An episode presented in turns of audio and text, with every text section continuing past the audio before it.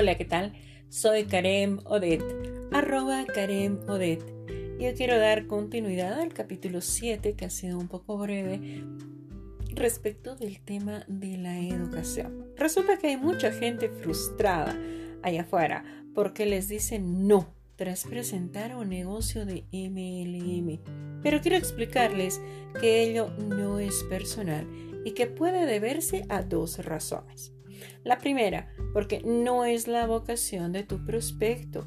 O dos, su formación académica le impide ver la oportunidad. Su cerebro es prisionero de una burbuja de tiempo. Eso pasa porque la escolaridad es anacrónica con la realidad económica y tecnológica, en especial en América Latina, pero es mantenida así para perpetuar a la clase política dominante en el poder. ¿Y de dónde viene esto? Lo primero a entender es que históricamente los modelos educativos responden a necesidades e intereses de la sociedad y de grupos de poder. Segundo, el sistema educativo se usó para proveer mano de obra a la era industrial. De más está decir que esta etapa llegó de manera incipiente a América Latina y que a fines de los 50 empezó la era digital. Así, los sujetos quedan excluidos del aparato productivo porque éste no responde a la demanda social, económica ni histórica. Pero, ¿por qué se mantiene? Veamos qué sucedió. Mientras Atenas tenía un modelo educativo de reflexión y experimentación libre. Esparta sostenía la instrucción militar que modelaba la conducta mediante el dolor y desechaba a quien no servía. Bien. Dando un brinquito en la historia, tenemos que a fines del siglo XVIII y principios del XIX, en el despotismo ilustrado, nació en Prusia la educación pública, gratuita y obligatoria, un modelito muy peculiar como veremos. La escuela prusiana frenó las revoluciones inspiradas en Francia.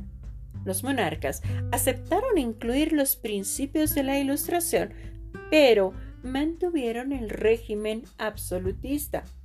Esta estructura sostiene la división de las clases y castas y toma el régimen espartano de estructura, obediencia y autoritarismo para mantener gente dócil y obediente que pelease en sus guerras.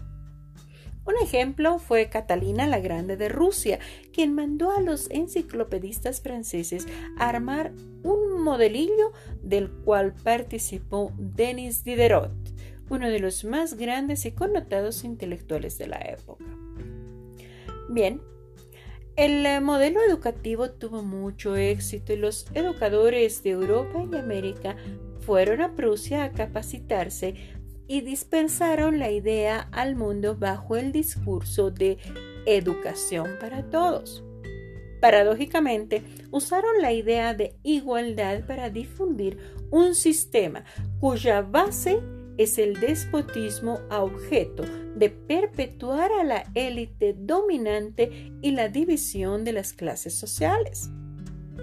Cuando Napoleón Bonaparte tomó Francia, y pese a ser enemigo acérrimo de las monarquías, decidió conservar esto. El líder de la libertad declaró que quería formar un cuerpo docente para poder dirigir el parecer de los franceses.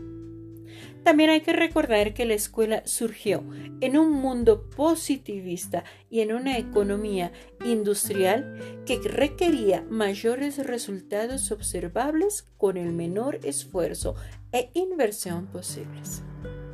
Por eso, los industriales del siglo XIX financiaron la educación obligatoria a través de sus fundaciones, como sucedió en Estados Unidos, por ejemplo.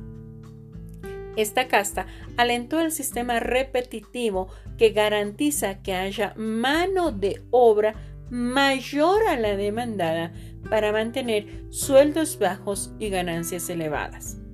Por estas razones, la escuela prusiana fue un caldo de cultivo fácil para la xenofobia, como sucedió en la Segunda Guerra Mundial.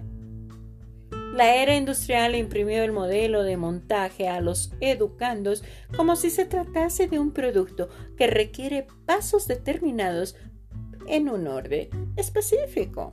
Así, la educación no es dirigida por pedagogos, sino por la clase dominante que no deja que los maestros conozcan a sus pupilos a profundidad y no fomenta los talentos individuales. La formación de ingreso a clases, la campanilla que anuncia el fin del recreo, el ordenamiento de las filas, el encierro, etc. Todo, todo, todo se asemeja a una fábrica o a una presión fría donde se advierte el control social y la pérdida de la individualidad, ya que se mide al sujeto con calificaciones basadas en un sistema homogéneo y donde se le asigna un número y se lo trata como parte de una fría estadística.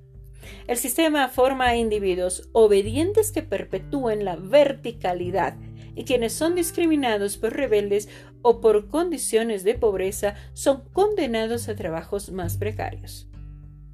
Por ello, la escuela no es sinónimo de educación, pues la primera está basada en una realidad desarticulada.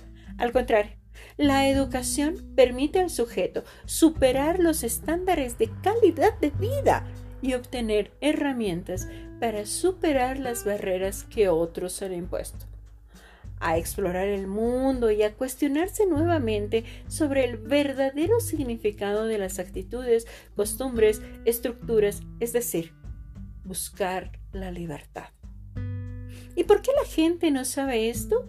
Fácil, porque al sistema le conviene tener mucha gente pobre y por ende vulnerable para que no los cuestione y les sirva para preservarse en el poder.